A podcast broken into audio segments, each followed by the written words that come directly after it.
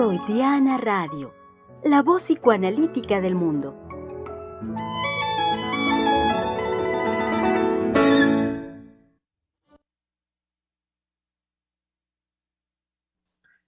Ese amor, el gran ausente de nuestro tiempo, es lo que desde el día lunes, querido público, hemos venido eh, conversando aquí en este su espacio, Freudiana Radio, la voz psicoanalítica del mundo, desde donde, em, desde hace ya casi dos años, transmitimos eh, de lunes a viernes en un principio, luego lunes a jueves, eh, transmitimos aquí las permanentes creaciones por parte del Centro de Investigación y Estudios Lacanianos, dirigido por la doctora Heiser, em, con miras a estar en el, en el filo de lo que nuestro tiempo, en el filo de la creación, de lo que nuestro tiempo nos demanda, me parece, nos exige, inclusive eh, como analistas, a ser muy atentos de, estas, de esta vorágine de transformación y que sin duda como analistas eh, es un compromiso que tenemos con nuestra comunidad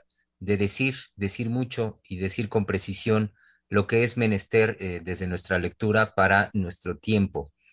En este sentido, querido público, siempre son ustedes bienvenidos y convocados de forma activa a que participen, a que nos hagan llegar su, su visión, su perspectiva, su sentir a través de su opinión en, este proceso que es un proceso em, conjunto de lo, que decía hace un momento, de la, de la, bueno, inmersos en la transformación y de lo que es menester que hagamos para hacer frente a ella y no estar simple y sencillamente este, boquiabiertos frente a lo que eh, pasa frente a nosotros todo el tiempo, todos los días. En este sentido, eh, sobre texto de la celebración el día lunes del Día del Amor y la Amistad, pues es una gran oportunidad para que esta semana estemos nosotros conversando al respecto del amor. Y como lo dijimos, eh, como lo propuso la doctora Heiser desde un comienzo de la semana, ese amor, el gran ausente de nuestro tiempo. Hoy miércoles saben bien que es la posibilidad de volver a pensar, volver a pensar este tema, esta conversación, y para ello saben ustedes que tres, pues más bien cuatro mujeres psicoanalistas están con nosotros hoy para armar esta deliciosa conversación. Eh, colegas psicoanalistas del Centro de Investigación y Estudios Lacanianos, a, a quienes con mucho gusto eh, presento y comienzo eh, directamente desde el corazón mismo de Freudiana Radio con nuestra querida colega Giselle Mendoza. Ah, sí, pero como usted se escapa, entonces también lo presentamos a usted. Nero, Nero, me quiso atrapar antes de que me escapara y salió atrapado. sí, es cierto. también a, nuestro muy querido colega Germán López, psicoanalista del Centro de Investigación y Estudios Lacanianos. Exacto, sí, es cierto. muchas gracias. Sí, sí, me escabullo me escapo permanentemente, lo olvido. Y sí, aquí estoy, aquí estoy, querido público. Y ahora sí, Giselle decía, nuestra querida colega Giselle Mendoza. Sí, bueno, ya, ya empecé de muy buen humor. Este, y creo que eso es lo que puedo decir, el buen humor que el día de hoy me acompaña para estar con ustedes. Muy bien, muy bien. Bienvenida, querida Giselle aquí estaremos en la conversación, como también lo está eh, siendo miércoles, lo saben bien, querido público, con su eh, investigación, como es también una tradición, nuestra querida colega Valeria Reyes. Sí, aquí estoy, eh, muy contenta para hablar del amor.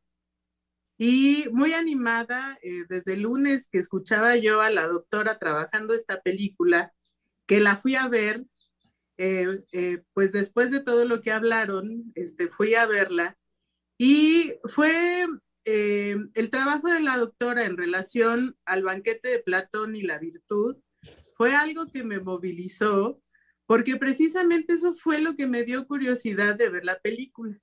Entonces fui y hay algo que me hizo muy rápidamente recordar un trabajo que habíamos hecho previamente, también eh, en relación, este, ya tiene unos años, al festejo del Día del, Amor y eh, que fue eh, trabajar este fenómeno que se dio en relación a la película de las 50 sombras de Grey, que eh, hubo, este, bueno, aquí en México la novela se vendió este, en cantidades extraordinarias, las mujeres hablaban mucho al respecto de eso y que cuando la fuimos a ver y vimos de qué se trataba, bueno, pues es inevitable hacer eh, un análisis de la película y algo que a mí me llamaba la atención es que en esa película era tomada la, virginidad como una virtud y que en esta película, que a mí, bueno, se me hizo como una versión adolescente de las 50 sombras de Grey, resulta que también la virginidad, ¿sí? Es un valor para el hombre y es algo eh, que hace eh, virtuosa de alguna manera a la mujer.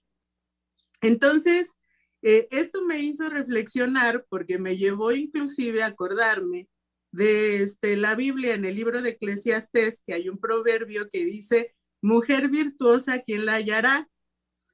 Y desde ahí, sí, eh, pues estuve pensando mucho en relación a qué es una mujer virtuosa, pues al menos tengo esa referencia de que en la Biblia se menciona y hay un contexto en relación a eh, la mujer virtuosa como aquella mujer que puede vivir dentro de la ley. Entonces, pues traigo esto para hoy y bueno, otras cosas que me fui a investigar porque resulta que la ciencia habló esta semana del Día del Amor en relación al amor y qué es lo que actualmente se toma como referencia de eh, los neurotransmisores y la neuroquímica del cerebro para hablar del amor. Entonces, bueno, de inicio eso es lo que les puedo decir y pues estoy muy contenta de estar aquí. Muy bien, bienvenida querida Vale.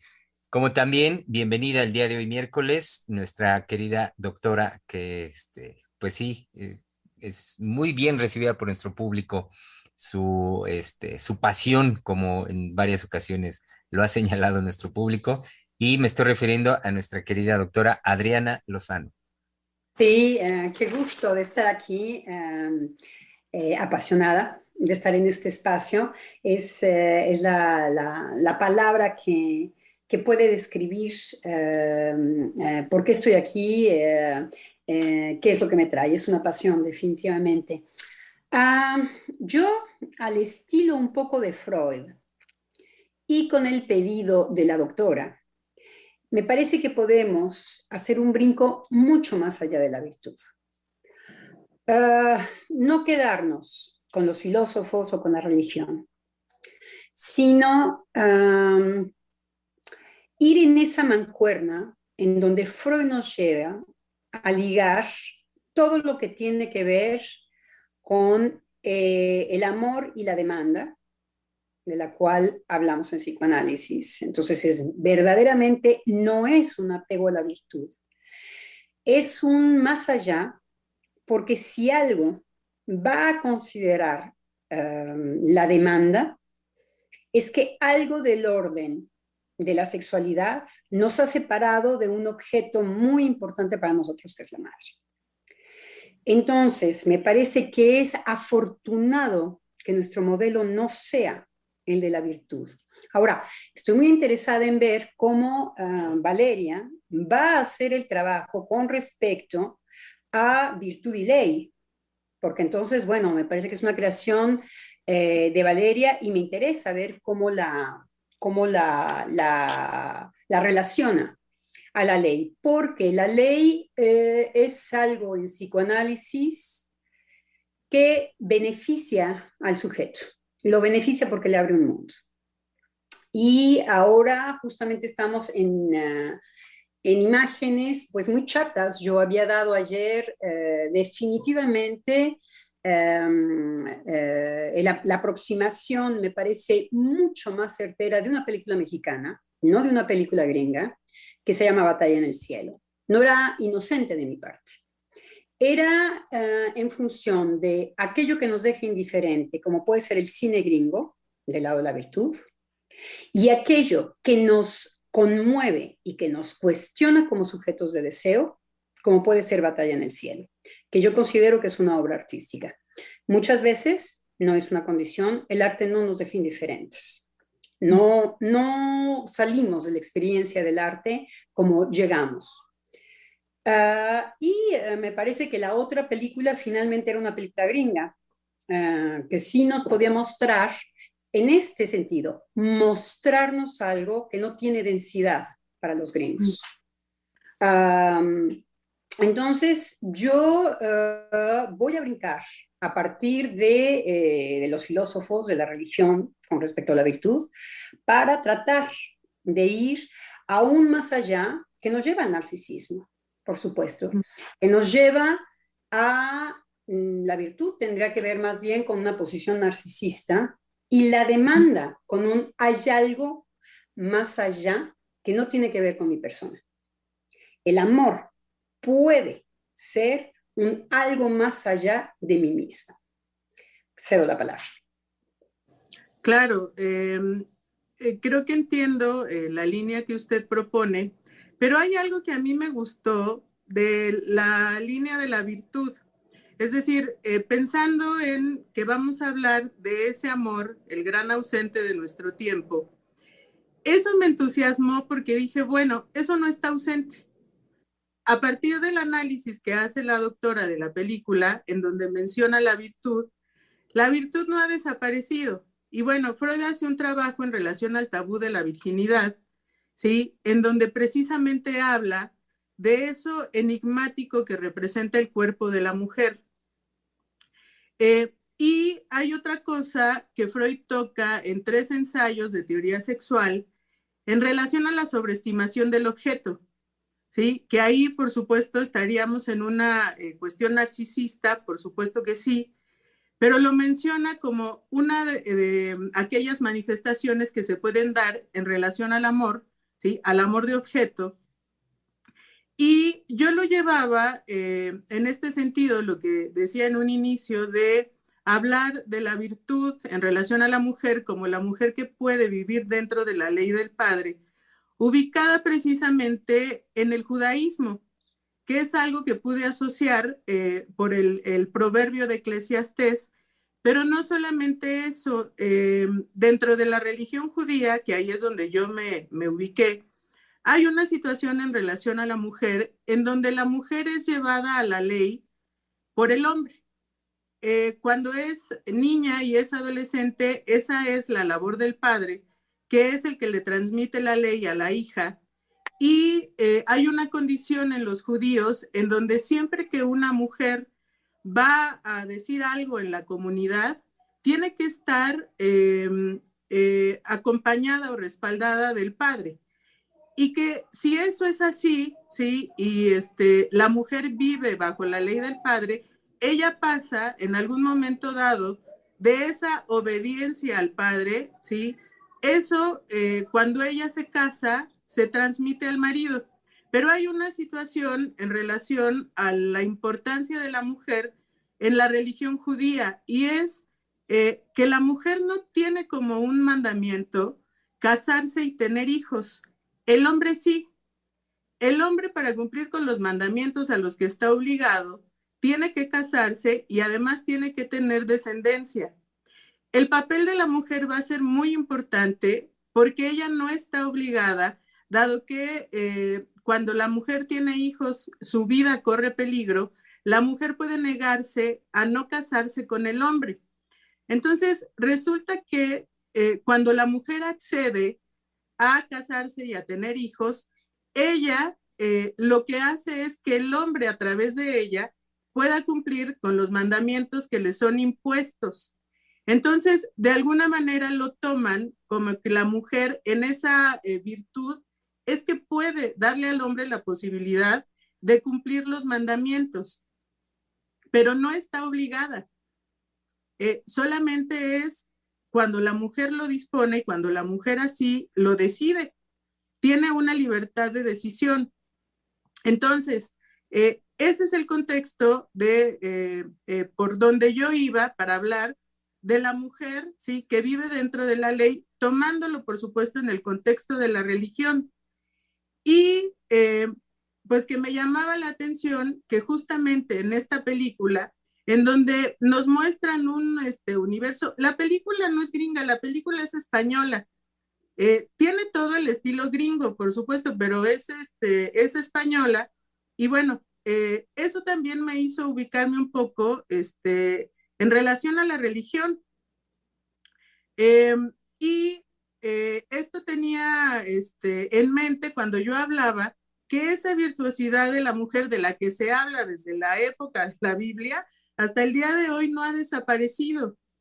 Entonces, eh, me parecía algo eh, que, pues no sé, que me llamaba la atención y que me parecía que valía la pena mencionarlo en relación a este trabajo de la virtud, ¿sí? Y bueno, que viene desde la filosofía, por supuesto, y pues que sigue siendo valorado desde la religión y que al parecer en esta película, que es una película de adolescentes, ¿sí? Pues sigue permaneciendo esa este, línea de la virtud. Entonces, eh, a mí lo que me gustaba era poder traer esa este, situación de la virtud a la actualidad y cómo sigue siendo tomada en cuenta, aunque no se hable de ella. Hola, doctora. Ya, ya, como bien lo dice, Vale, le damos una muy cálida y cordial bienvenida a nuestra querida directora del Centro de Investigación y Estudios Lacanianos, la doctora Silvia Heiser.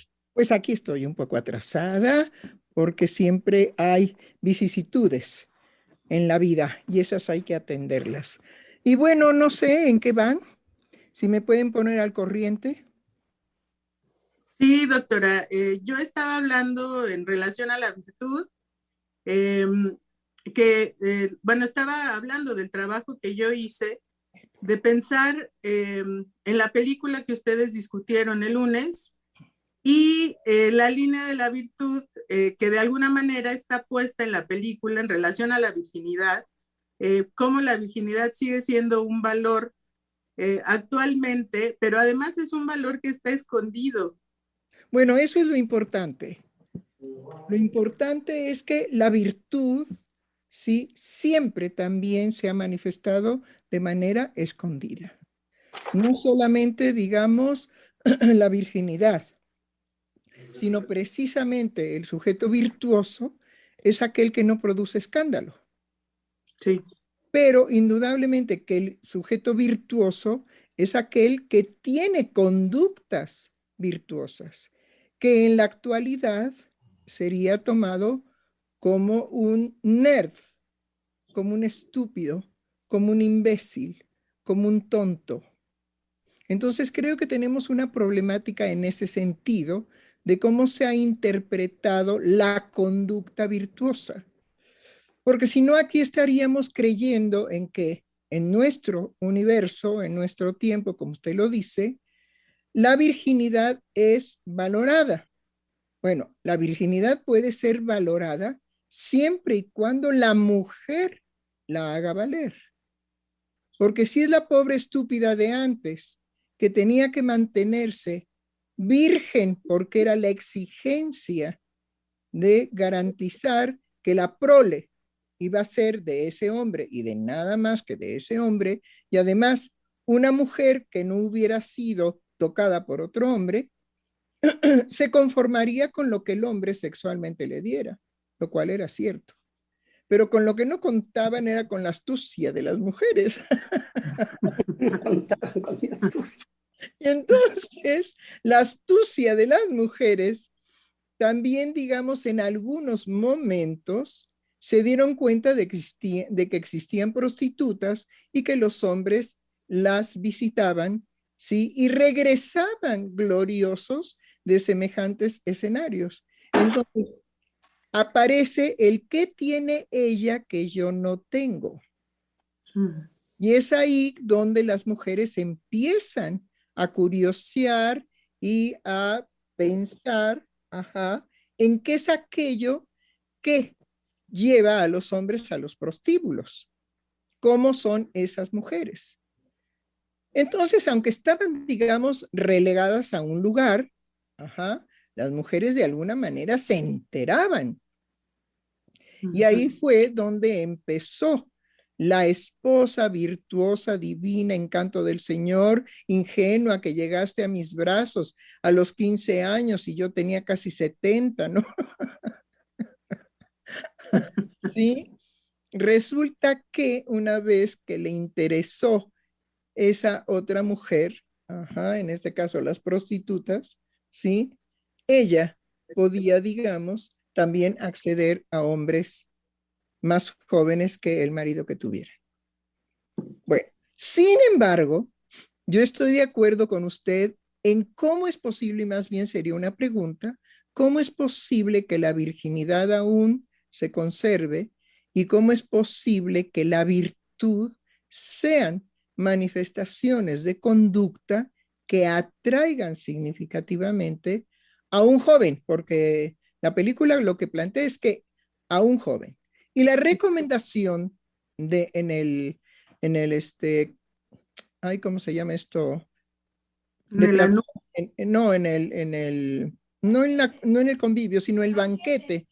En el banquete de, de Platón, a posteriori, precisamente, podemos encontrar exactamente lo que la película presenta. ¿Sí? Que la virtud de ella es lo que hace que este joven se enamore. Sí, yo decía que eh, definitivamente apoyándonos en Freud y eh, separándonos tanto de los filósofos como de la religión, el psicoanálisis propone un más allá de la virtud.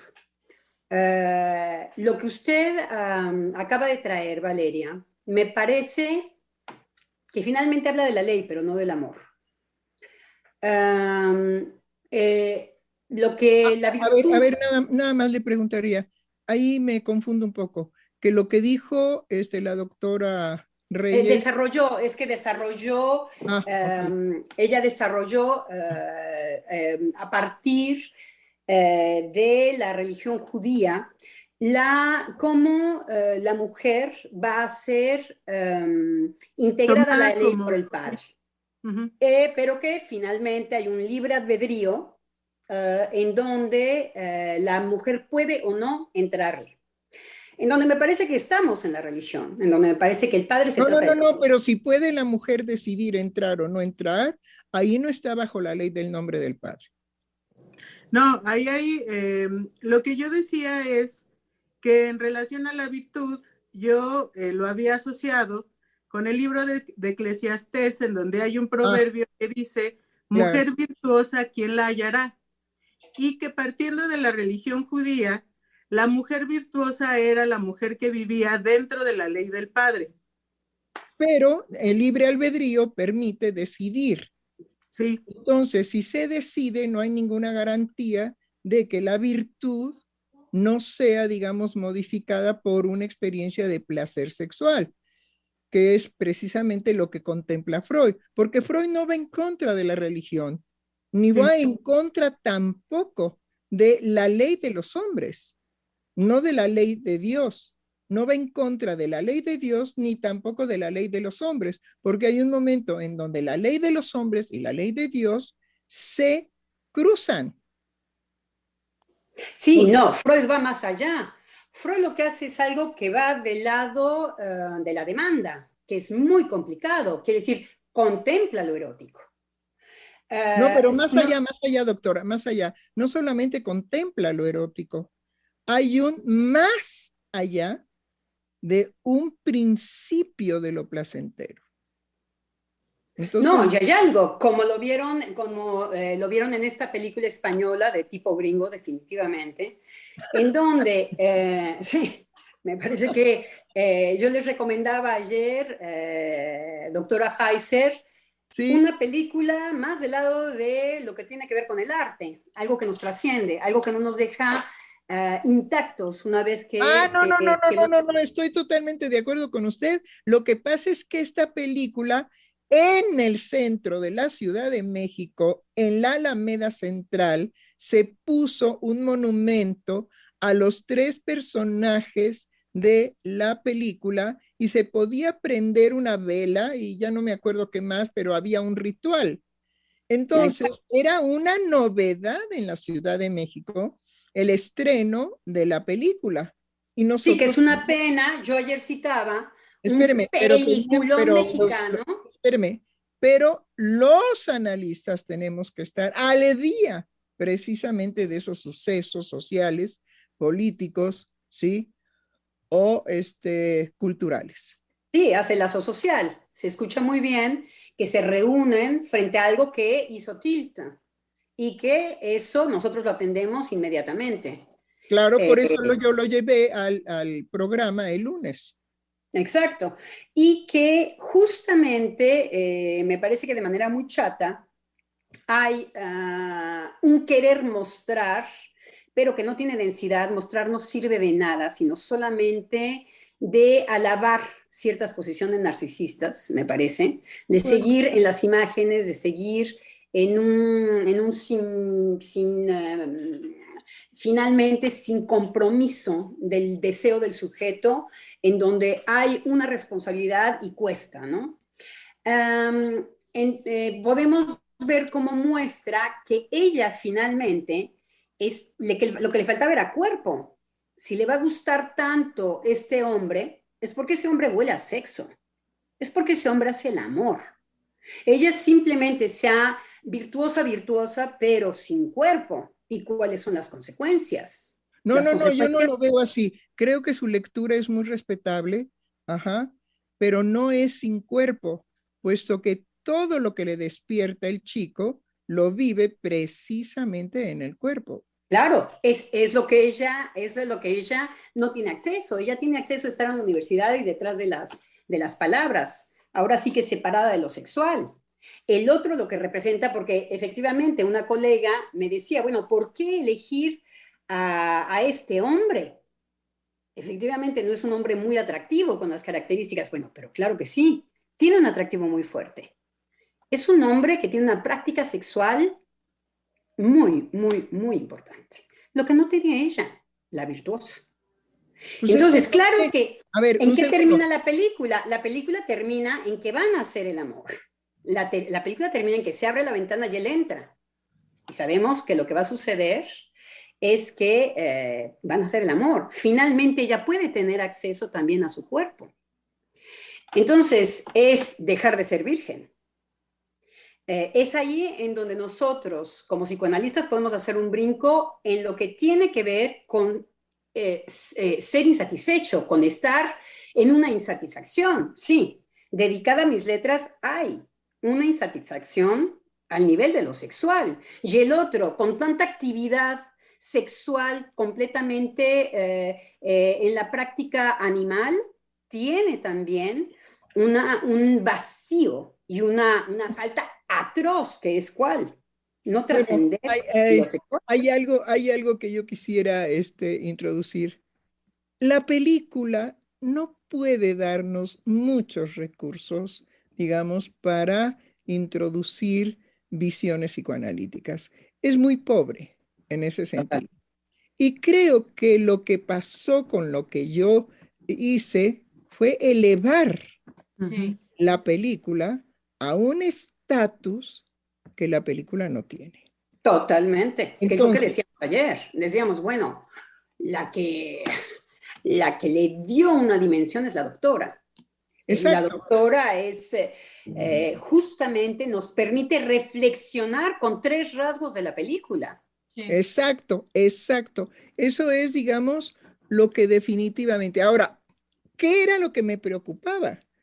Lo, lo preocupante era que la, la publicidad de Netflix era primero que nada una frase siguiente, el amor es una mierda.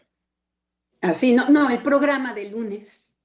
El programa, mire, ni vengamos hacia allá. El programa de lunes fue un programa alucinante. Ah, no, no, sí, esto eh, con respecto al desecho, también lo tocamos ayer eh, martes, eh, la posición del desecho, la posición, claro, porque, bueno, el lunes, además, le voy a decir una cosa, doctora. Dígamelo, dígamelo. es, es un entusiasmo particular el de usted. Usted está llena de vida.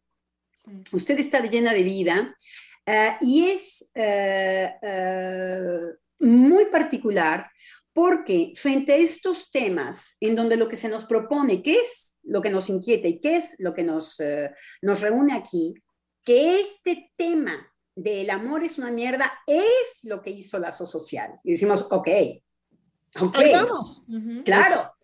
Nos convoca, inmediatamente nos convoca. Claro, ¿qué es lo que nos lanza?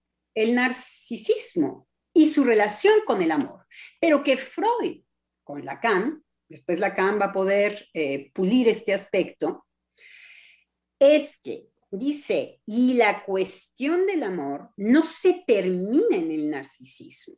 Porque hay una, una experiencia, que es la que hablábamos ayer el, mar, el martes, estábamos hablando de que, bueno, el primer acto amoroso del niño hacia la madre es hacer caca y pipí en la vacinica, ¿ok? Por otro. Entonces, es ahí en donde Freud va a decir, el niño experimenta un más allá que su persona. Y Lacan lo va a decir de otra manera. Lacan va a decir, no satisfacer al 100% una demanda, porque entonces matamos el deseo. Ahí es en donde, viene a albergarse el amor. Ahí es en donde está ese más allá del narcisismo que Freud lo ve en los homosexuales y lo ve en las mujeres. No en todas las mujeres. Dice, aquella mujer que es incapaz de tener, en esa época lo llamaba las pulsiones de conservación, en donde, bueno, lo que se desea es, es un hombre protector, porque hay esa figura de mujer que lo dice en el mismo momento en el mismo eh, tratamiento sobre el amor. Y dice eh, eh, ese amor por sí mismo, porque ahí vamos. Le vamos a entrar al narcisismo, como la doctora nos ha convocado ya varias veces. Este amor de sí mismo. Cuando es un amor de sí mismo, sí mejor que nos vayamos por la virtud, religión y filosofía. Cuando podemos dar un paso más allá, es poder soportar una demanda no satisfacerla, pero venir a la escucha de la demanda. Esa es la dinámica del amor, más allá de un amor por sí mismo. Bueno, entonces, ahí, ahí, ahí, ahí. Si esto es así, ¿qué ha acontecido en exactamente hoy, hoy? Porque hoy no es nada más el inicio del 2000. Hoy es siempre la única posibilidad para acabar verdaderamente con los actos amorosos y el ser humano dejarse caer en la peor de las degradaciones. Entonces, nuestro cotidiano hoy es que tenemos, desgraciadamente, hacemos cuentas, es decir, tenemos estadística, hacemos cuentas y empezamos a contar los actos de, los seres humanos de nuestro tiempo. Y me daban el dato de que había aumentado el 400% de disoluciones de relación de pareja en la pandemia.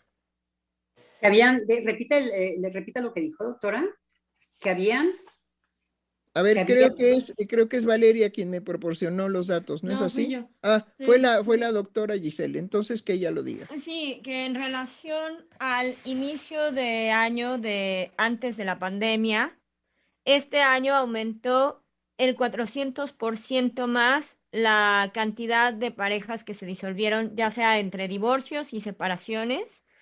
Eh, hubo un aumento del 400%, es decir, la, el, el paradigma del cambio es la pandemia, del cambio en, el aumento de la cantidad de rupturas amorosas. Esto lo tienen registrado a partir de una eh, línea de ayuda psicológica que eh, las, demandas, digamos, de, las llamadas que se recibieron aumentaron un 400%. Y ya, bueno, entre otras eh, situaciones está la violencia este, intrafamiliar, eh, pero digamos que queda como muy secundario. lo, lo que reflejan los datos duros son las rupturas amorosas. Bueno, me parece que no vale, no vale decir rupturas amorosas. Ah, bueno. No, sino eran rupturas de pareja. Claro. Es decir, tenemos que ir corriendo los analistas a entender qué es lo que cubría esa relación de pareja. Que eran parejas, eran parejas. No eran relaciones amorosas, ciertamente. Tampoco eran satisfactorias. Sí, no, yo creo que Freud nos permite decir, relaciones amorosas no, pero nos, yo creo que Freud nos permite decir que el amor está involucrado. Lo que pasa es que la, es el amor por excelencia de la perversión, el amor a uno mismo. El amor a uno mismo no considera en sus coordenadas al otro. Considera que lo, y entonces viene todo lo que tiene que ver con la imagen, dice Freud. Em, ¿Cómo lo dice? Lo dice eh, en el caso del narcisismo, cuando eh, la elección, por ejemplo, en el, en el homosexual, lo que está buscando es no un modelo eh, de objeto que representaría a la madre, sino un objeto que sea él mismo. Entonces, ya tiene que ver más muy lejos de la demanda con el objeto mismo. Freud dice después, y los objetos pueden ser, em, no sé cómo hacerle para no ayudarme de Lacan, ah, y los objetos pueden ser falsamente encontrados. Quiero decir que eh, pueden quedarse en esta dinámica infinita de em, de, la, de satisfacerse con, em, con una masturbación, por ejemplo, y quedar muy satisfecho. En donde... Ahí, ahí, ahí, en su frase. Y quedar muy satisfecho. ¿Sí? ¿Qué es ese muy? ¿Es una pregunta? Ah, pensé que usted eh, se iba a lanzar a partir de ahí. ¿Es una ah. pregunta, doctora? No, no, no, no, no. Es para nosotros cuatro, que, bueno, cinco que estamos jugados ahorita. ¿Cómo inspira en una conversación lo que el otro dice? Mm. Y cómo no recurrimos a la teoría, porque eso sería matar la conversación. Si el muy satisfecho nos llama la atención, es porque no vamos a contestar desde lo teórico. Claro, yo estaba haciendo un esfuerzo. Sino de lo que nos propone en este momento, en la conversación. Por eso las conversaciones son tan ricas. Porque no se trata, se puede, pero no se trata de responder desde la teoría, porque la matamos. Porque ahí la teoría es algo muerto. Ahí es donde tenemos que hacer creaciones que tienen que venir precisamente, vaya redundancia, ¿sí? De una ausencia total, de una satisfacción narcisista. Exacto, en donde todo se reduce al objeto, no a la demanda. La demanda quedará insatisfecha. Siempre. El objeto lo que pretende es alcanzarlo. Es alcanzarlo, está emperrado en alcanzarlo. Por eso los ejemplos de Freud tiene que utilizar necesariamente como ejemplo la perversión. Claro. Y dice el fetichismo. Entonces, ¿qué es lo que vemos? En, eh, es un amor por sí mismo. Lo que es increíble en Freud es que Freud no nos las hace a la, a la, a la Sócrates o a la, a, la, a la religión. Él dice, es amor también. Y nosotros quisiéramos idealizar el amor decir que hay una promesa amorosa que puja en el mundo. No, no, no. Puede ser el amor de sí mismo que nos envía a un terreno de la perversión, que tiene que ver con el objeto. con los objetos, quiero decir, con la consumación. Estamos viviendo una época perversa por excelencia. claro, pero retomando, retomando, es que definitivamente Sócrates, que es una maravilla, no podía alcanzar lo que vía la libido freudiana alcanza. Es decir, ¿por qué no está, digamos, ese muy satisfecho, ajá, no está precisamente en el desarrollo del pensar de Sócrates. Eh, eh, tiene una intuición, no sé si Sócrates o Platón, me parece que más Sócrates que Platón, pero bueno, son ideas que es, yo Sócrates, es, Sócrates. Bueno. Eh, porque Sócrates. Espéreme, espéreme, todavía no termino, no termino. Entonces, la libido de Freud, la creación de la libido de Freud, dice muy claramente, es amor por una simple y sencilla razón, porque lo que está jugado en el amor, así sea narcisista, es alcanzar la satisfacción. Entonces, nos meten un nirigote Freud porque acaba definitivamente, pero así de un plumazo, con la libido, con la ética, con la moral, ¿sí? Porque todo eso estaría en más allá. Sí, vemos que el esfuerzo de Sócrates va a ser hacer la república, de Sócrates o Platón. Platón, es el, Platón es el de la república. Claro, con Sócrates en sus diálogos. Sí, sí, sí. Pero, eh, sí, Platón, ahí me late ya, él quiso escuela. El que escuela es Platón. no, no nos vayamos del problema, ya estamos problematizados los cinco, ¿sí? Es decir, si de alguna manera hubiésemos tenido en el corazón, en el pensamiento y en el alma que el perverso no tiene manifestaciones del, del amor, estaríamos mal.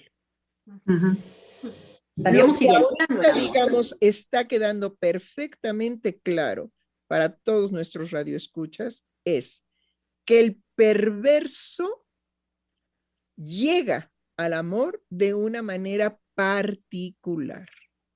Es decir, toma al otro no como un otro idéntico, igual a él, sino como algo de lo cual él se sirve.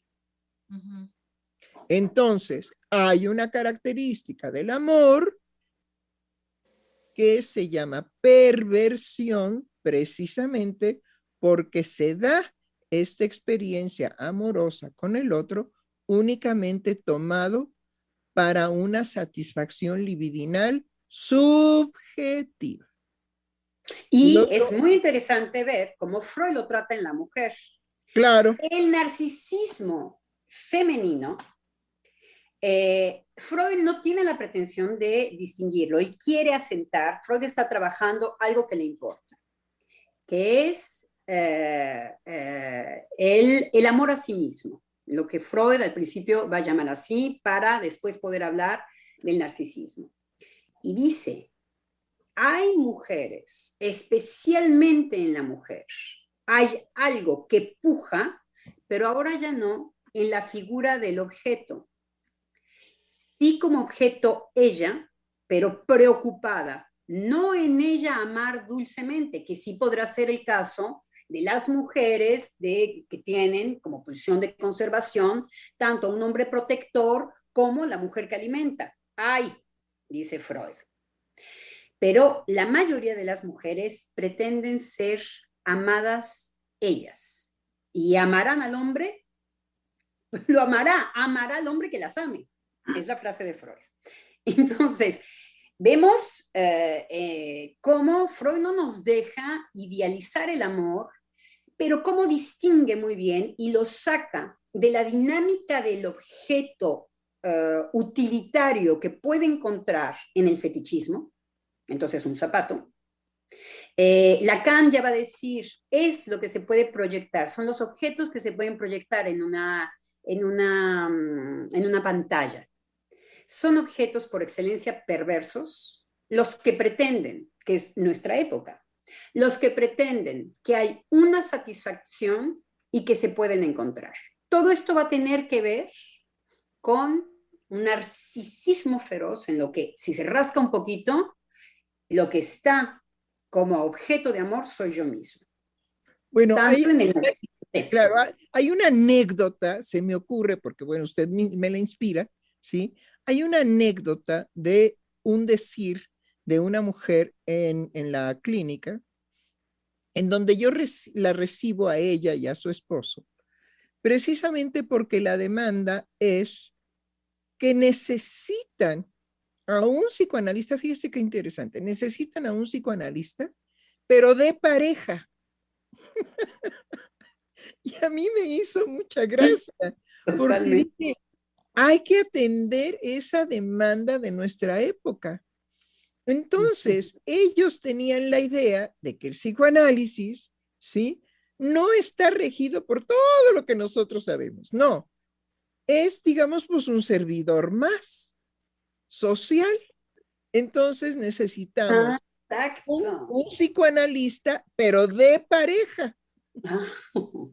¿Puede ser usted? Sí, claro, por supuesto. Por supuesto, aquí me tiene. Eso es lo que involucra el decir, digamos, en la entrada de los programas, aquí estoy. Es decir, me la voy a jugar en vivo y a todo color. Bueno, entonces sí, aquí estoy. Y entonces esta mujer me dice, la razón por la que los dos estamos aquí, doctora, es porque yo ya no soporto más el ver a mi esposo aquí presente cómo acaricia su coche. No, excelente. toda la razón. Va por ahí. Bueno, claro, uno no se puede reír como ahorita aquí en el programa, ¿no? Sí. Y yo le digo, a ver, ¿usted es una mujer que lo observa? Claro, claro que lo observo. Y lo persigue usted con su observación en todo el detalle de cómo acaricia el coche, en todo, desde el inicio, desde el inicio, hasta el final, hasta el final. Ah, ok, entonces eso sí me sirve. ¿Y qué ha descubierto, digamos, en su esposo cuando él acaricia el coche de esa manera que usted observa. Pero yo le pregunto, cuando la acaricia usted, no, a mí no me acaricia. Ah, bueno, muchas gracias. Entiendo el problema. A mí no me acaricia. Ah, qué caray. Entonces, y no, y así dije, ah, qué caray. Entonces me dirijo al esposo y bueno, bla, bla, bla. Ok. Pero este asunto, ajá, era una pareja particular porque eh, queremos un psicoanalista de pareja. Ok. Y después, el problema era que ya no soportaba más el cómo su esposo acariciaba el coche. Entonces yo todavía presupongo, ¿sí? Bueno, pero cuando la acaricia usted, a mí no me acaricia, ese es el problema. Ah, bueno, ok. Es decir, podemos ver precisamente esto del fetiche. Claro. ¿Sí? el fetiche para ese hombre era nada menos que su coche. Claro, totalmente. Lo que no sabía. ¿Cómo lo padece la, mujer? Claro. Sí. lo que no, sabía no podía, alcanzar esta mujer es que gracias a que él construye un fetiche, él impide de esa manera la impotencia latente para poder llegar a una relación sexual con ella. Bueno, desde luego las sesiones de pareja pues fueron dos, no más, no se requería más, ¿sí?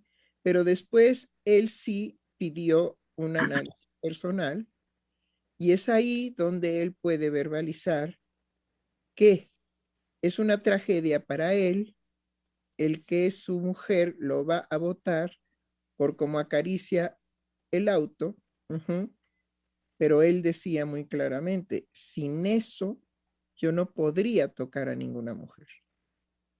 Sí, es que es nuestra época, doctora.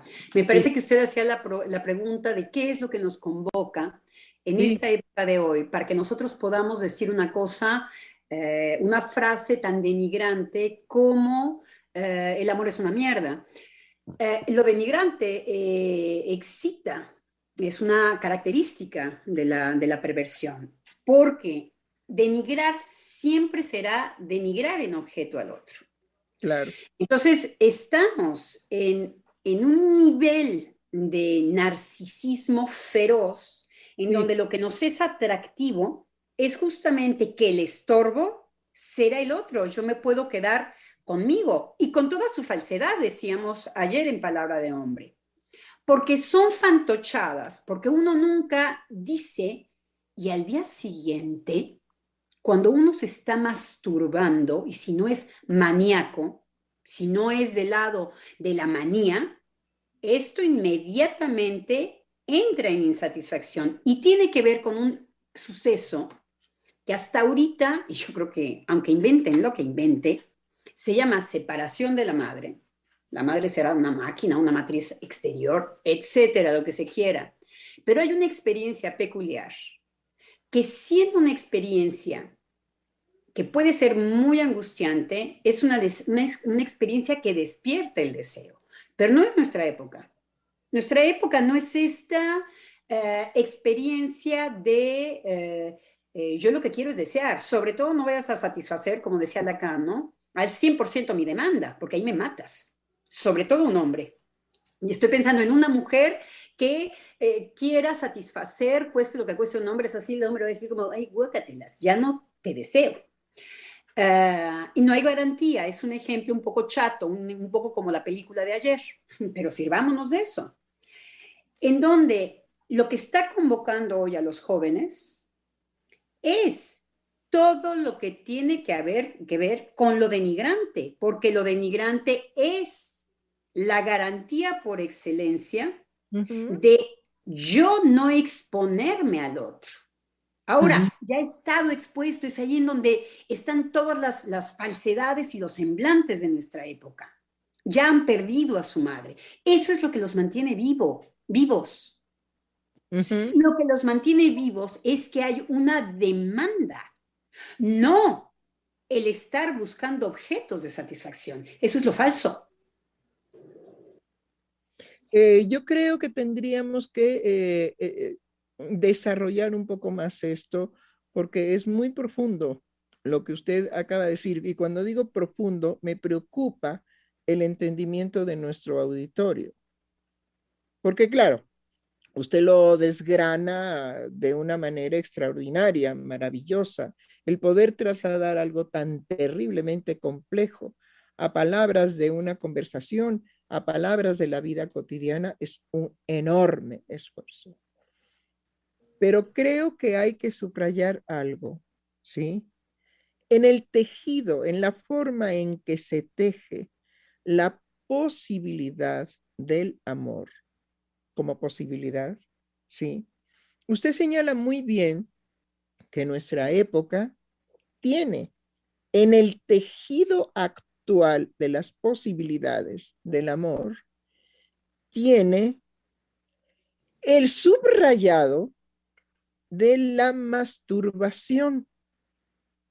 Entonces, si yo puedo obtener una satisfacción con mi propio cuerpo, ¿qué es aquello que me ahorro? Bueno, hagamos así rápidamente, groseramente, una historia burda. Pues me ahorro todo lo que yo he vivido con mis padres, que Exacto. no se aman, que se pelean, que se agarran del chongo, pero viven juntos, que cuando mi padre, ¿verdad?, se va con las putas, mi madre se aguanta y aquí se queda. ¿Por qué? Porque mi padre le regala la camioneta cada año. Es decir, no es porque sí el arrullo de la masturbación como forma de quitarse todas esas complicaciones. Pero Ahora, que no las quita. ¿Cómo dice usted? que no las quita, que es una hipocresía y es un semblante de nuestra época, que no las quita. En cuanto bueno, se deja de masturbar, okay, esta sí, realidad. Pero permítame, antes de llegar a eso, lo que quiero es integrar al público. Entonces, eh, yo soy muy amante de ponerles los ejemplos, digamos, de lo que viven.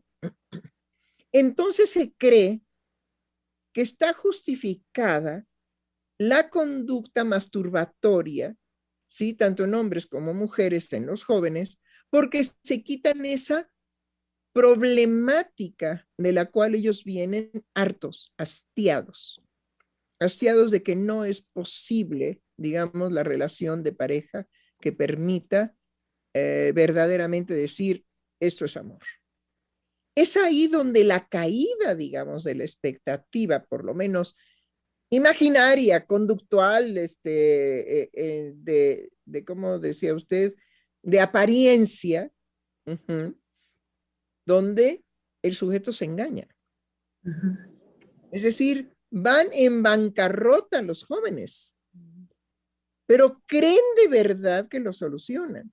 Lo que pasa es que se tienen que callar y quedar callados el por qué el número de suicidios de jóvenes aumenta día a día. Es decir, sí, resuelven con la posibilidad masturbatoria, resuelven lo que, de dónde vienen, la problemática, digamos, de la imposibilidad del amor y de cómo pueden estar papá y mamá juntos, ajá, dándose con el sartén en la cabeza todos los días, porque todos los días hay disgustos. Si se encuentran en la mañana es en la mañana, si se encuentran a la hora de la comida es a la hora de la comida, y si se acuestan juntos en la misma cama, también hay bronca. Pero están juntos. Entonces, lo que se callan los jóvenes es, sí, yo puedo tener el nos este, cogemos y te vas, como dijo el otro, ¿no? Comes y te vas. bueno, ahora es cogemos y te vas. O si tengo, digamos, otra problemática con mi sexualidad siendo de 14, 15, 16, 17, 18 años, pues entonces me queda la masturbación. ¿Ok? La situación es que lo que callan es por qué esta pena, porque esta tristeza, porque este vacío que me lleva a perder el sentido de la vida y o me muero en un accidente de moto, o me muero, digamos, por una sobredosis, o me muero de alguna manera. Sí, o por la agresión de otro. Me puede asesinar a alguien, puedo asesinar a alguien. Exacto, exactamente. Entonces, creo que cuando usted dice muy, muy puntualmente, pierden a la madre y la pérdida de, eh, por esos caminos de perder a la madre, ¿sí? Es quedar definitivamente sin sentido de su vida. Pero al mismo tiempo es en donde hay la demanda. La pérdida de la... Es por eso que Lacan decía que es el agente, el, al padre, al, que, al primero que se abre, a, aquel agente que tiene que ver. Bueno, pero yo eh, quería cortar ahí para que usted volviera a repetir qué es lo que crea la demanda. Claro, porque es lo más afortunado que puede sucederle a un bebé, lo más afortunado es experimentar el alejamiento de la madre. Justamente lo que muchas veces se ve en nuestra época moderna porque se trata de un objeto que se obtiene, de sobre todo no ver la falta y la demanda del otro. Muchas madres pretenden que el niño ni respire ni llore, que no haya un alejamiento de su parte para no experimentar en su hijo que le falta algo. Y bueno, sabemos que los, que los resultados es depresión en el bebé. Entonces, ¿qué es lo que genera la falta de la madre? Si bien hay un territorio de la angustia, que es ahí por donde entra Freud y le llama pulsión de conservación, hay todo lo que... ¿Sí? No, no, no, termine, termine, termine. Lo que pasa es que les estoy avisando que hay dos comentarios muy buenos que habría mm. que, este, que jugar. Considerar, muy bien. Considerar, sí. Eh, y es gracias a que yo echo de menos esto y por sobrevivir, ahí viene el narcisismo al mismo tiempo, que me voy a poner a desear y la voy a desear a ella. No a cualquiera, ahí es en donde viene el universo de los objetos. Bueno, pero a ella. Se me abre el mundo. ¿Y quién es? Lo decíamos hace muchos programas. ¿Quién es el que me va a decir, más allá de este objeto te espera el mundo? El, esta mujer te es prohibida, el padre. Por eso no tiene que ser el de la religión, ni el padre verdadero, ni el... es ahí en donde es en la demanda insatisfecha bueno, ella quedará permanentemente insatisfecha y pidámosle a Dios y a todos los santos y todas las creencias. Bueno, si no vemos cuando las mamás tratan de que no que quede siempre insatisfecha para que haya movimiento del deseo.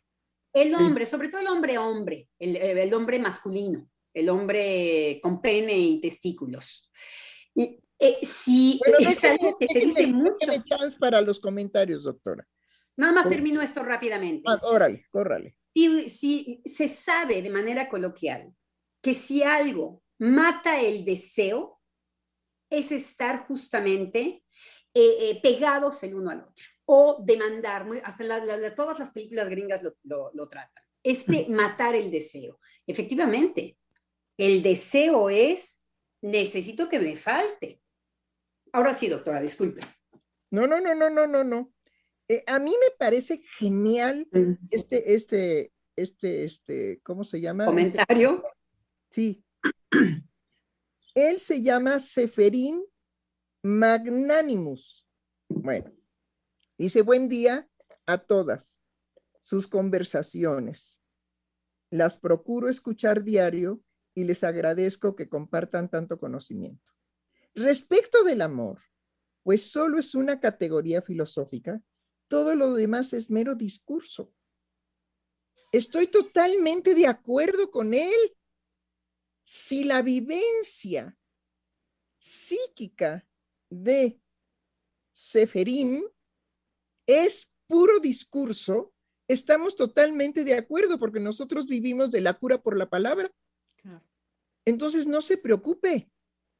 Si el amor es puro discurso, está usted muy bien es una manera de amor profundísimo, porque el ser humano no tiene otra posibilidad que hablar o callarse. Y si se calla, de todos modos habla con él mismo. Y si se duerme, sueña con él mismo. Y también es discurso, onírico, pero es discurso. Entonces yo considero que eh, ese es un comentario excelso, excelso. El amor es puro discurso. Ahora bien, cuando aterriza y uno le dice al otro, sin ti no puedo vivir, también es discurso. Y eso es una vivencia real. Yo le escucho muy frecuentemente de hombres que han perdido, digamos, a su amada y de mujeres que han perdido a su amada. Bueno, hay otro de Gaby Gómez Peregrino que dice, es una pena que la doctora Heiser no deje a sus colegas participar, acapar, acá, acapar el discurso. Lo voy a hacer siempre, mi querida Gaby. Perdóneme. Yo no voy a contener mi pasión de hablar y de todo lo que me promueven mis colegas, que es lo que usted no toma en consideración. Claro. Que yo interrumpiré, no las dejaré hablar, me comeré todo el tiempo del programa. ¿Sabe por qué? Por pasión, querida, por pasión. Y mis colegas me dan chance, ¿saben por, ¿sabe por qué, doña Gaby? ¿Sí? Porque definitivamente ellos también están en la misma situación. Y si se callan, es también amorosamente el rasgo. No se preocupe, nos queremos. Y si no, les doy la palabra.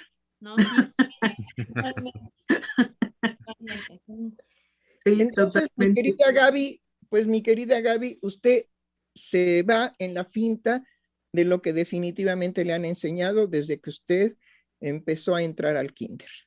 Yo no me siento nunca interrumpida por usted.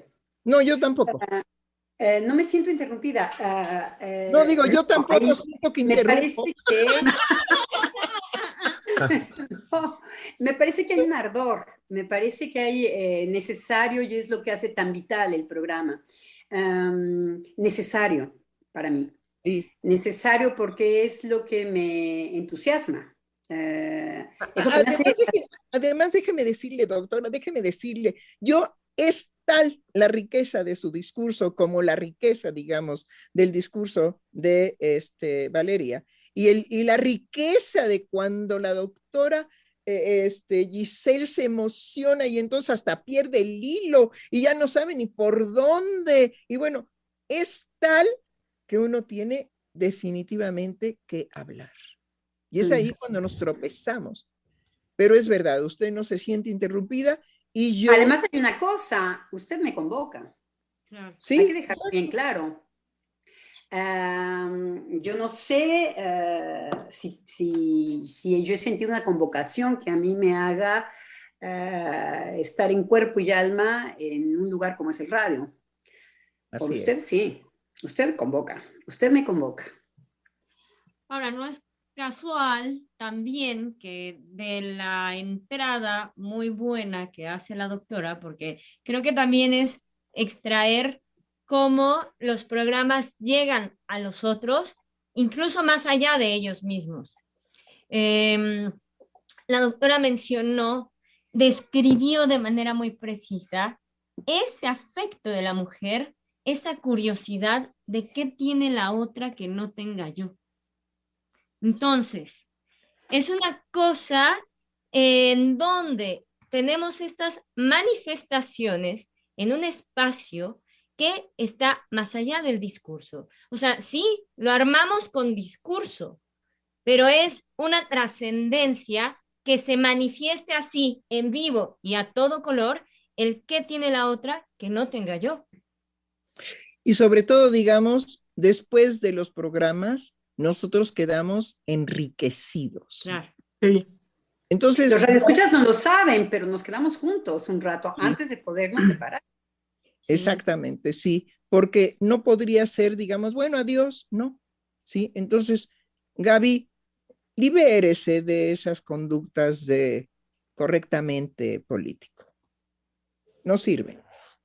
Apasionese, interrumpa a todos aquellos que le produzcan una emoción de este tipo y no los deje hablar, no importa, hasta que el otro le diga, espérame, espérame, tú también me convocas, entonces tú también me provocas y yo quiero decir, entonces usted se pueda callar por la pasión que ha desencadenado su decir en el otro.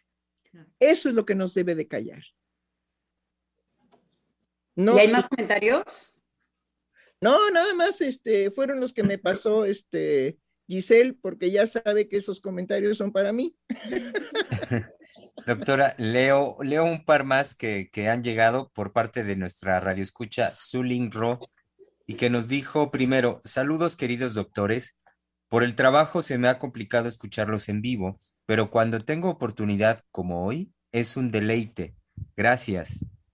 Ay, sí, es que yo entiendo, por eso siempre les dije a mis colegas, a mis colegas, oigan, en vivo, ¿eh? En vivo.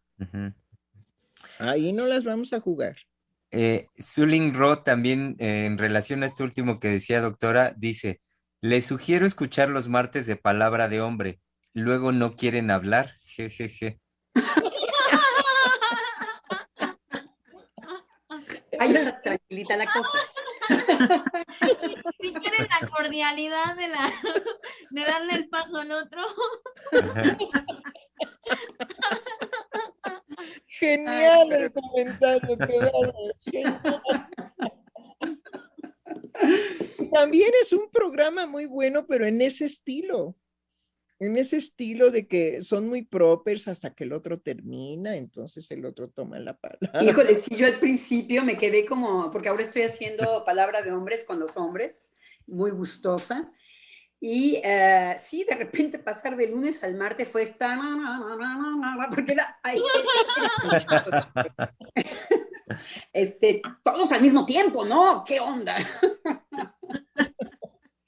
Y bien, entonces, volvamos a retomar cómo se gesta la demanda, doctora, porque yo considero que es primordial subrayar y subrayar y subrayar eso.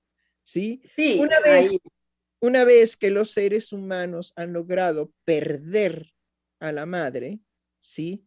Queda el espacio para la demanda. Y entra un, eh, un elemento eh, de amor, eh, ¿Qué es lo que va a decir Lacan, ¿qué es el padre? Porque con su prohibición, justamente va hacia el discurso amoroso más allá del narcisismo. Cuando en psicoanálisis nosotros decimos, esta mujer no, esta mujer te es prohibida, le abre todas las mujeres del mundo. Así es. Entonces, justamente, no es el objeto madre, que tiene que ver más bien con una postura homosexual, en donde el homosexual se considera el objeto de la madre. Entonces hay un aterrizaje. Eh, Lacan se divierte a decir que el fantasma homosexual es muy chato. No tiene esta apertura eh, de los mil cristalitos de la demanda, mm, que para poder ser una demanda tiene que ser insatisfecha, si no la demanda se muere. Así es. Pero este pasaje en donde eh, el padre es el que, al, ser el representante de, y te voy a decir, no se trata de objetos. No se trata de objetos. Tú no tienes acceso a ella. No quiere decir que tú no puedas ir en son de un crear amoroso. Eso tiene que ser para afuera. Es ahí en donde se integra una ley muy particular, benéfica. Yo por eso decía que en nuestra época vemos la ley solamente, por un lado, eh, eh, que la han hecho esta mancuerna de libertad y ley. Una, hay una mancuerna en donde si hay ley no soy libre. Bueno, es exactamente lo contrario. Sea del universo. Sí.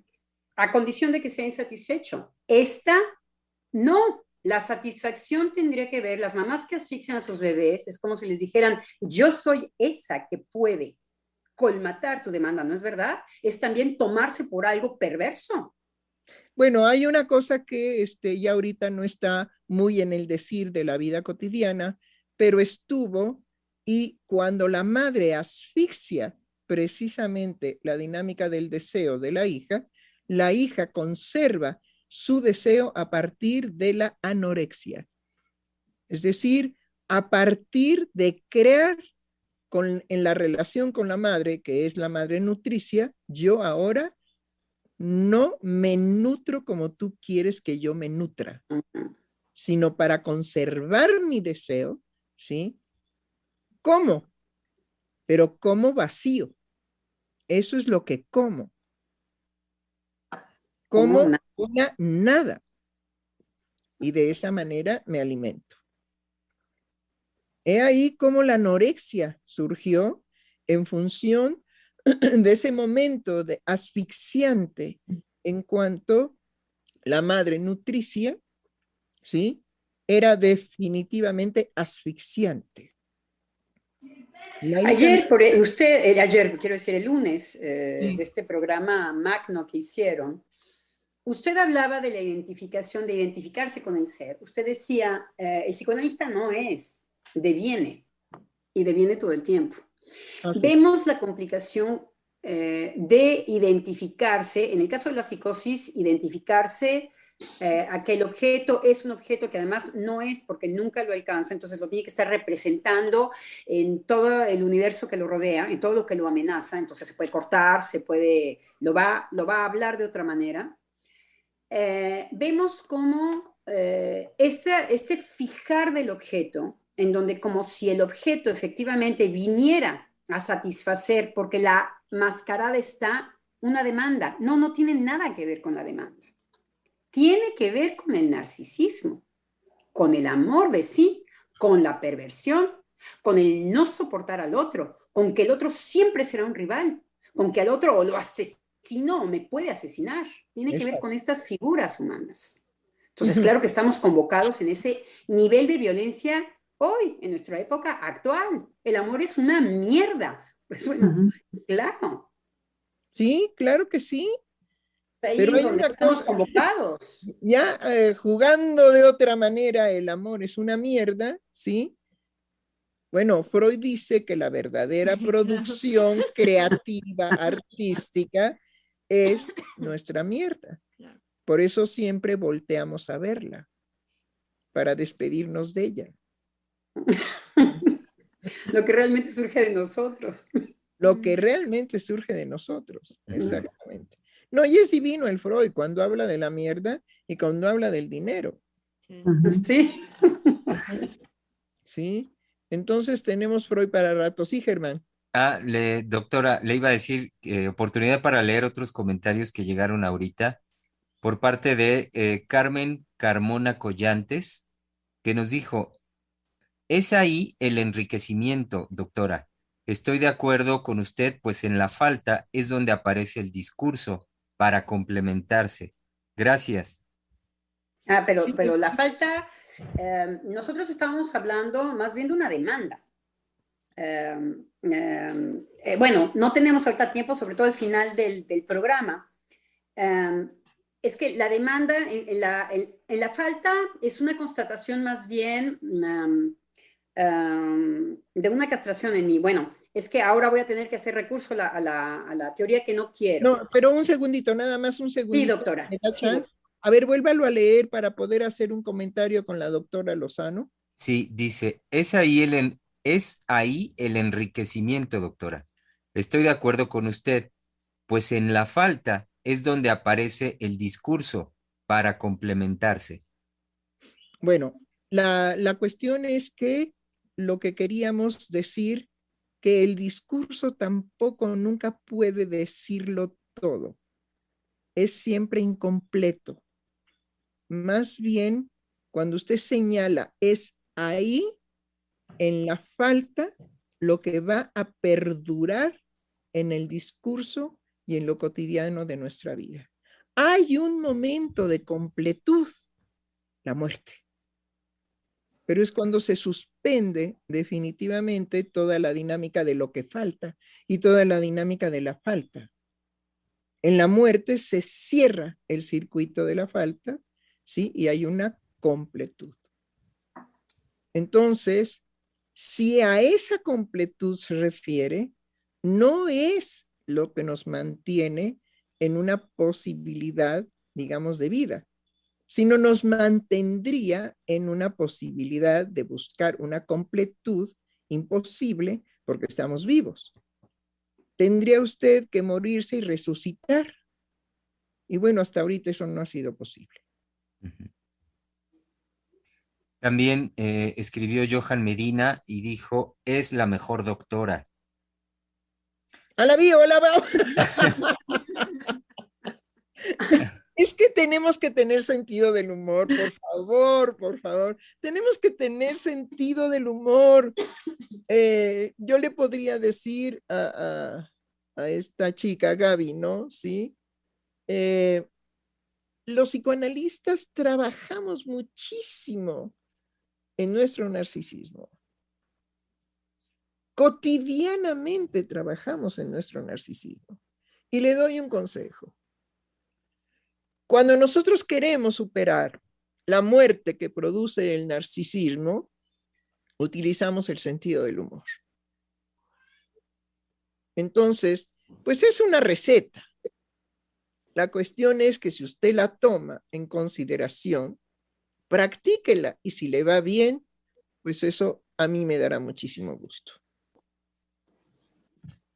También nos escribió Diana Cova y dice, hola, buenas tardes a todas, en especial a la doctora Adriana. Gracias por el trabajo que va haciendo del psicoanálisis y esta parte muy fina de la separación del hijo con la madre. En estos tiempos es muy importante para nosotras, siendo madres, entender más allá de lo coloquial, le mando un abrazo. Muchas gracias, Diana.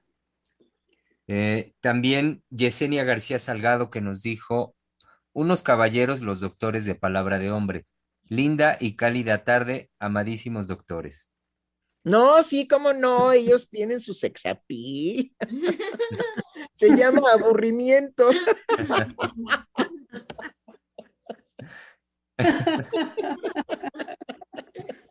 Bueno, el aburrimiento puede ser un sexapil, ¿por qué no? Eh, y estaba pensando, doctora, en esto que usted decía de eh, lo, desesperante y lo, de, lo, triste que puede ser para un niño, para un adolescente, para los, los que pueden presenciar estos, eh, eh, conflictos en los que muchas veces una pareja desgraciadamente solamente pueden formarse con respecto al conflicto. Ayer en Palabra de Hombre hablábamos de que hay una dimensión en, las parejas que se aman, en donde lo que hacen es, más allá del conflicto, crean un humor a dos, crean unos este, caminos cortos en donde se entienden, eh, eh, uno se identifica al otro, el otro empieza a hablar como el otro. Hay todo un lenguaje creativo amoroso que no es el del conflicto y que es, eh, es difícil de, de acceder efectivamente em, eh, sin un trabajo analítico, muchas veces casi imposible, pero sí hay la experiencia amorosa en cuanto a esa creación única eh, de las parejas. Y me parece que hoy nuestra época quiere poner la luz y alumbrar solamente los, los aspectos desastrosos y perversos. Pero hay todo eh, paralelamente, hay parejas que aunque se separan porque eh, efectivamente muchas veces después del enamoramiento uno se levanta y dice, ay, nana, ¿eres el mismo del que me enamoré? Ay, caray. ¿No? Ya cuando uno lo ve con, con otra óptica y bueno, hay separación, no hay posibilidad de poder eh, eh, ver que lo que el otro eh, hace conmigo me da una gran satisfacción. Es al que le hablo por teléfono, al que me contesta sistemáticamente, es la persona, tanto mujer como hombre, los hombres siempre les están hablando a las mujeres para ciertos asuntos de la vida cotidiana, las mujeres responden. Eso solamente lo hace la pareja. Nunca hay una disposición ni de los amigos, ni de los hijos, ni de una pareja siempre es imposible de reemplazar porque tiene esta creación que tiene que ver con lo erótico, es con el que uno se acuesta, es con el que uno hace el amor, es con el que uno, para que suceda esto, tiene una cierta confianza única que no se tiene ni con los amigos, ni con los hijos, ni con nanáis de limonáis. Entonces, es muchas veces una pena que no se ponga en la luz también las cosas que ahí están al lado de nosotros transpirando. Las relaciones no son solo y exclusivamente del lado de la perversión. Hoy en día no son así. No es lo que me rodea a mí. Y, Entonces, sí.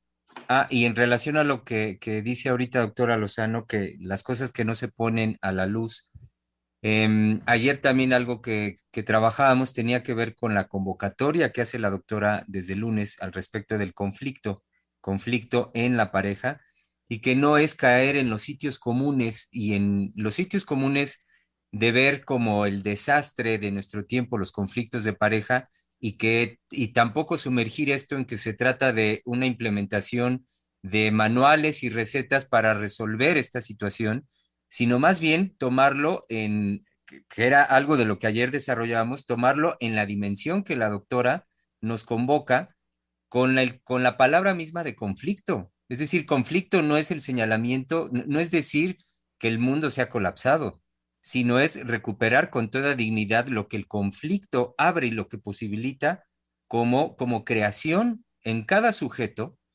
y, en este caso también en la dinámica que hay en cada pareja. Claro. Sí, yo quería eh, ser muy radical con respecto a que, eh, eh, y otra cosa, más allá del conflicto con lo salutario, que usted, que usted no, no temerla el conflicto, me parece excelente su intervención, pero también eh, cómo estamos alumbrando. Miren, lo peor del ser humano, ahí está. Lo mejor del ser humano, ahí está. ¿Por qué no hay un también alumbrar en, esta, eh, en esta justeza de las cosas, todo lo que se está construyendo al mismo tiempo? Las parejas eh, si una pareja le quita, si una pareja se, se, separa, va a extrañar todo lo que se construye juntos. Y eso ahora, en nuestra época, porque hay una gran satisfacción de contar con el otro. Ya ahí hay pareja.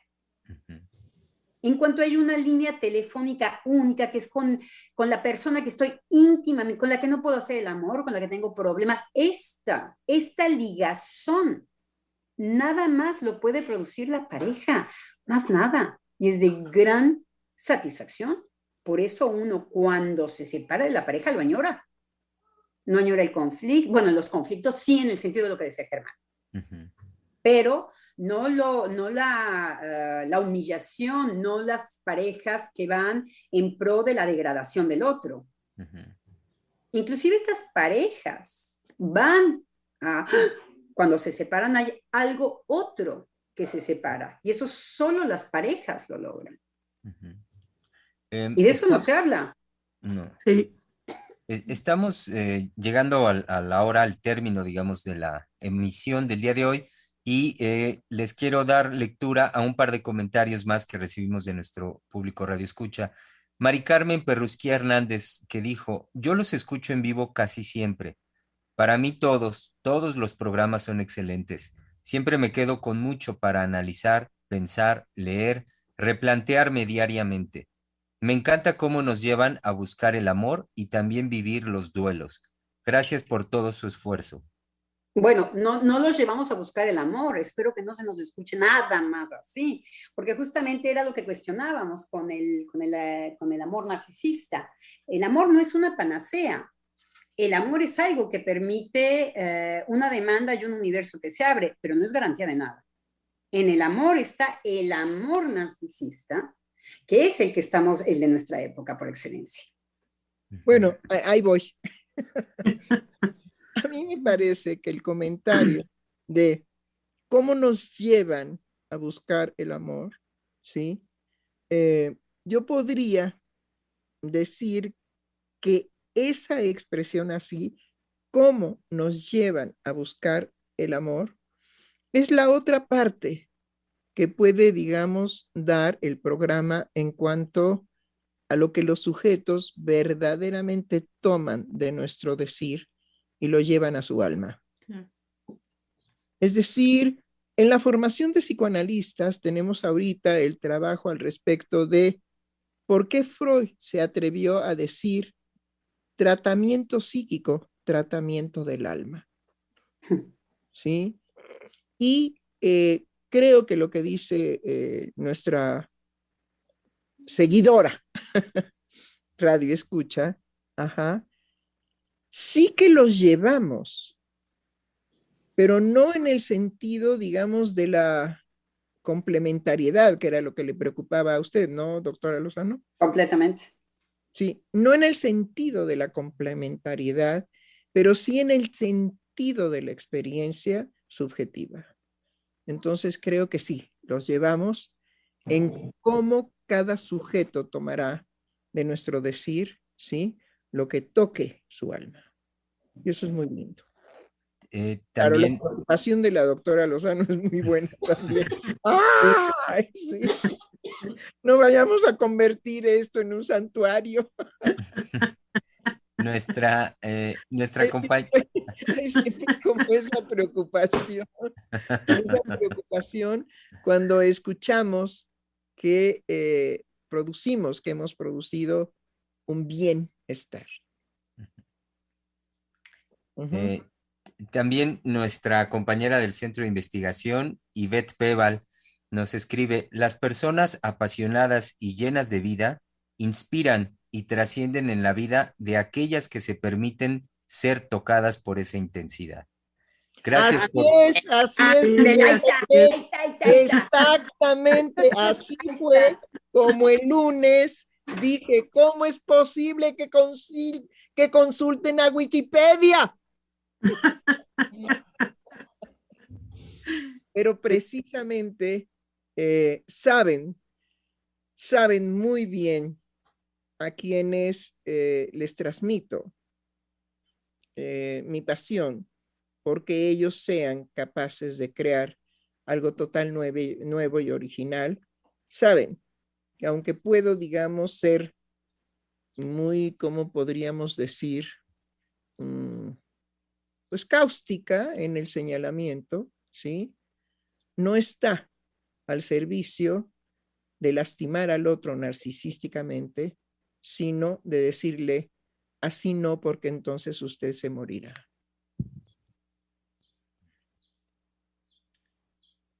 Y eh, doctora, colegas, el último mensaje que recibimos el día de hoy llega por parte de Sonia Vargas y dice, a veces ante algo que anímicamente me resulta insoportable, se me va la palabra, solo queda el silencio y en un segundo momento nace en forma de versos, en lo poético encuentra lugar. Eso entiendo por la necesidad de la falta para crear.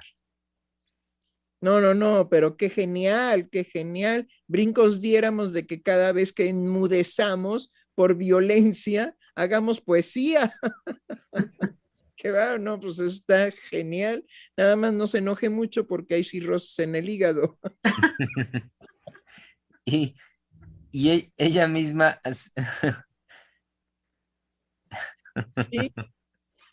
Sonia Vargas eh, concluyó diciendo, por cierto, al intentar definir la palabra poesía, lo hice de la siguiente forma. Poesía, intento del alma por convertirse en lenguaje. Sí, exactamente. Intento del alma para poder hablar, para poder pasar a la verbalización. ¿Sí? De hecho, no podríamos pensar la clínica psicoanalítica sin la posibilidad de la verbalización. Pero hay un trabajo muy lindo, ahorita lo, me hizo asociarlo, esta radio escucha. Hay un trabajo muy lindo de Jacqueline Miller cuando él pega un grito y dice, un paso más psicoanalistas para hacer poesía.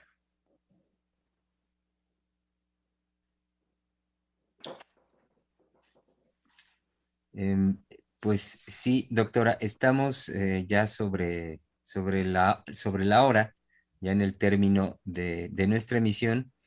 Este, eh, solamente no veo en, Freudiana, eh, vaya, no tengo imagen, no veo si estará ya lista nuestra colega. Ah, ok, para poder hacer el, el cierre de la emisión, doctora. Ah, ok, sí. ya, está, ya está nuestra colega ahí cortándonos. Ajá. Y poniendo la musiquita de Freudiana Radio. bueno, queridos colegas, queridos radioescuchas, no solamente esta semana hablemos del amor, hablemos todo el tiempo, aunque a veces el amor, hablar de él, sea en un duelo, sea en una pérdida, sea en algo que desgarra el alma. No importa, hablemos del amor. Hablemos del amor.